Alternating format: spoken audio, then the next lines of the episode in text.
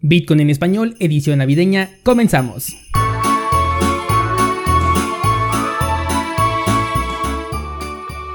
Bienvenidos un día más, hoy es miércoles 16 de diciembre de 2020. El precio de Bitcoin todavía no toma una decisión, así que por hoy no vamos a hablar de él. Y además hoy voy a dejar las noticias al final si es que nos da tiempo porque quiero tocar un par de puntos que considero demasiado importantes. El primero de ellos es sobre cuál es el objetivo de la existencia de Bitcoin.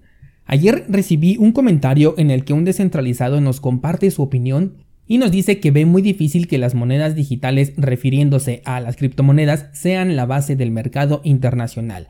Esto debido a que las entidades centralizadas, o sea, gobiernos y bancos centrales, no lo van a permitir. También nos comparte su opinión sobre que las personas no quieren tener el conocimiento sobre las criptomonedas. Algunas, claro está otras escuchan Bitcoin en español, y que por ello la adopción masiva es poco probable. Por último, nos dice que cuando se tenga ya un mayor conocimiento sobre las criptomonedas, habremos llegado ya a un nivel de computación cuántica en la que los países más desarrollados nos llevan ventaja. No nos dice más sobre esto último, así que estoy asumiendo que hace referencia a que las criptomonedas serán inutilizadas cuando llegue la computación cuántica y entonces será demasiado tarde para pensar en convertir a las criptomonedas en la base del mercado internacional. Una opinión que me pareció extremadamente interesante y de hecho hasta me hizo poner una encuesta en Instagram para los descentralizados más cercanos que me siguen por ahí que por cierto, el enlace a mi Instagram está en las notas del programa, para que solamente den un clic y vayan directamente a seguirme. Lo digo porque me han escrito diciendo que nunca menciono cuál es mi nombre de usuario y es que creo que es más fácil que simplemente des un clic en el enlace a que escribas el usuario, ¿de acuerdo? Bueno, seguimos. Em, les pregunté en Instagram entonces si consideraban que Bitcoin estaba diseñado para ser un reemplazo de la economía tradicional o bien para ser solamente una alternativa para aquellos que la quieran utilizar. Y para darte un dato real, no he revisado los resultados, sino hasta este momento que voy a grabar, y dice que hay 47 personas que votaron porque Bitcoin es una alternativa y hay 37 personas que votaron porque es un reemplazo. A pesar de que ganó el hecho de ser una alternativa, la encuesta tiene opiniones divididas en general. Estos votos vinieron acompañados de varios comentarios, en su mayoría sosteniendo que Bitcoin viene a reemplazar al modelo económico tradicional, y fue ahí cuando dije tengo que hablar de esto en el podcast. Y es que en este punto tiene toda la razón el descentralizado que nos compartió su opinión. Las entidades gubernamentales y bancarias jamás van a permitir que esto suceda. Nunca se van a rendir ante un activo cuya emisión no pueden controlar y por ende cuya riqueza no pueden acumular de manera arbitraria. En caso de que un escenario similar ocurriera, agárrate, porque se vendrían medidas dictatoriales muy estrictas. No hace falta dar ejemplos de lo que los gobiernos son capaces cuando ven que están perdiendo el control o el poder de aquello que quieren. El sistema monetario actual, así de obsoleto, no va a cambiar, incluso convirtiéndose en un modelo 100% digital, que es lo que vamos a ver muy pronto, seguirá siendo obsoleto porque tiene exactamente las mismas bases inflacionarias. Bitcoin representa entonces una alternativa descentralizada y sobre todo de libre participación.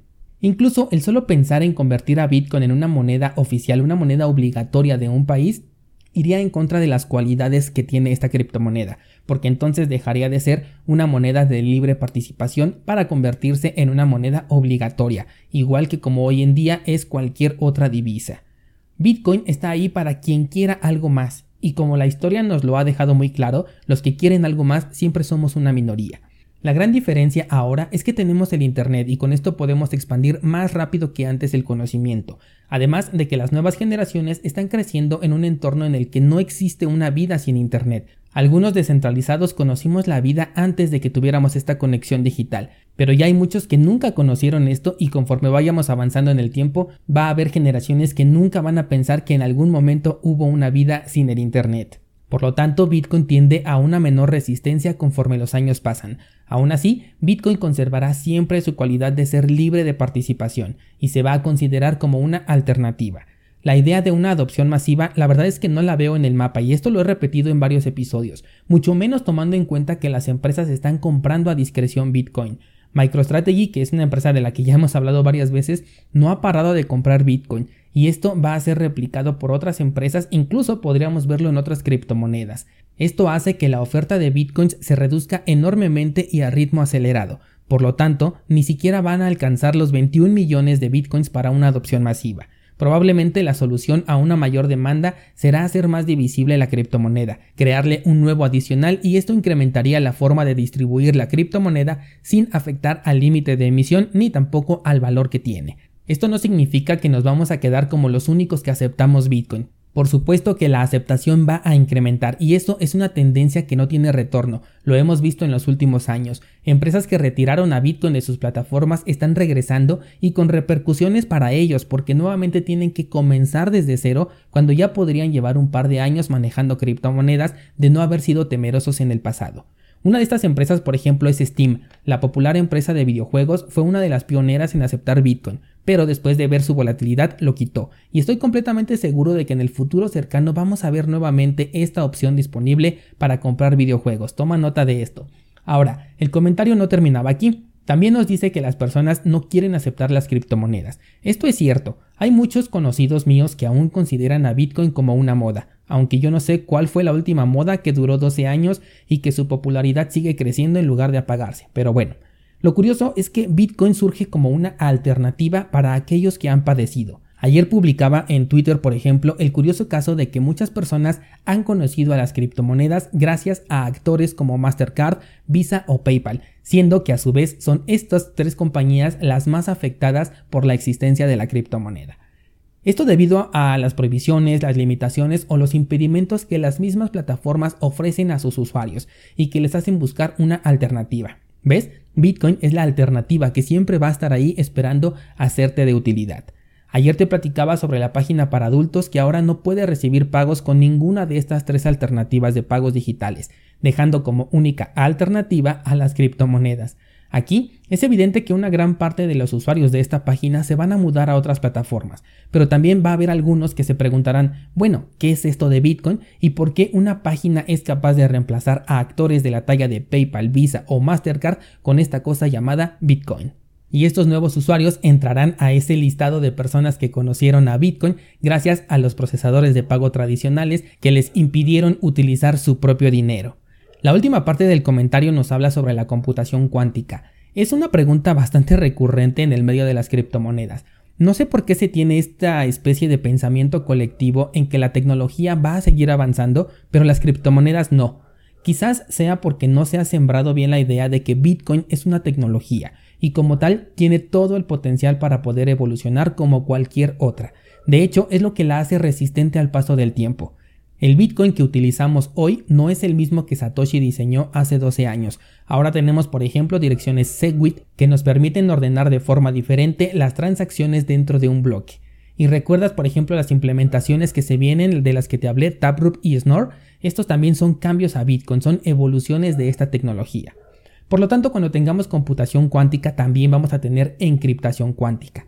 De hecho, en eso se trabaja desde hace ya varios años, porque tenemos una gran ventaja y es saber que esto va a ocurrir tarde o temprano, y por ello nos podemos prevenir. Incluso hay criptomonedas que dicen ya haber nacido listas para la computación cuántica. Por ejemplo, Charles Hoskinson ha dicho esto sobre Cardano. Aquí sí tengo mis dudas. Charles no es precisamente un personaje modesto, además de que no se puede comprobar su teoría sin la existencia de una computadora cuántica. Pero lo que sí es importante es que esto nos habla de lo conscientes que somos en este sector sobre la inevitable evolución de la tecnología. Espero ahora tus comentarios en Instagram, sobre todo si votaste porque Bitcoin sería el reemplazo de la economía tradicional. Me interesa saber qué opinas al respecto ahora que tienes esta información. Y el otro tema que quiero platicar contigo es sobre la implementación de un libro de ofertas.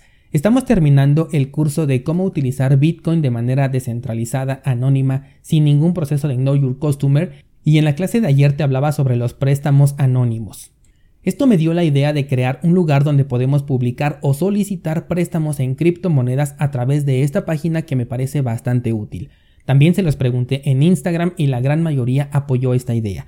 Aclaro, yo no gestionaría nada con respecto al dinero, todo se hace con la plataforma adecuada y de hecho puedes acceder a la plataforma y hacerlo totalmente por tu cuenta. La idea que yo tengo es únicamente colocar un apartado dentro de nuestra página de cursosbitcoin.com en donde publiquemos las órdenes de aquellos que quieran participar, esto es de manera voluntaria, y los que quieran solicitar un préstamo simplemente van a nuestra página, eligen el préstamo que mejor les convenga y ya hacen la transacción peer-to-peer. Lo que conseguiríamos es que todo préstamo que saliera de esta página quedaría entre descentralizados. Nos estaríamos apoyando entre nosotros porque obviamente se obtiene un interés por ser un prestamista y todo quedaría dentro de nuestra comunidad.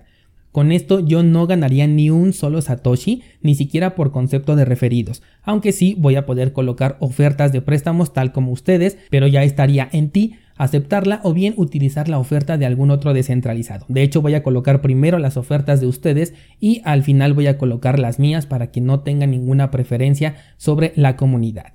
Como ves, me gustaría escuchar tu opinión, digo, en Instagram arrasó el sí, pero aquí tengo un mayor alcance y me gustaría también reafirmar ese interés. Y por último, comentarte que en un rato más vas a poder ver el análisis de Ripple en cursosbitcoin.com diagonal análisis. No te lo pierdas, está súper interesante y ya mañana nos ponemos al corriente con las noticias, ¿vale? Enlaces en las notas del programa.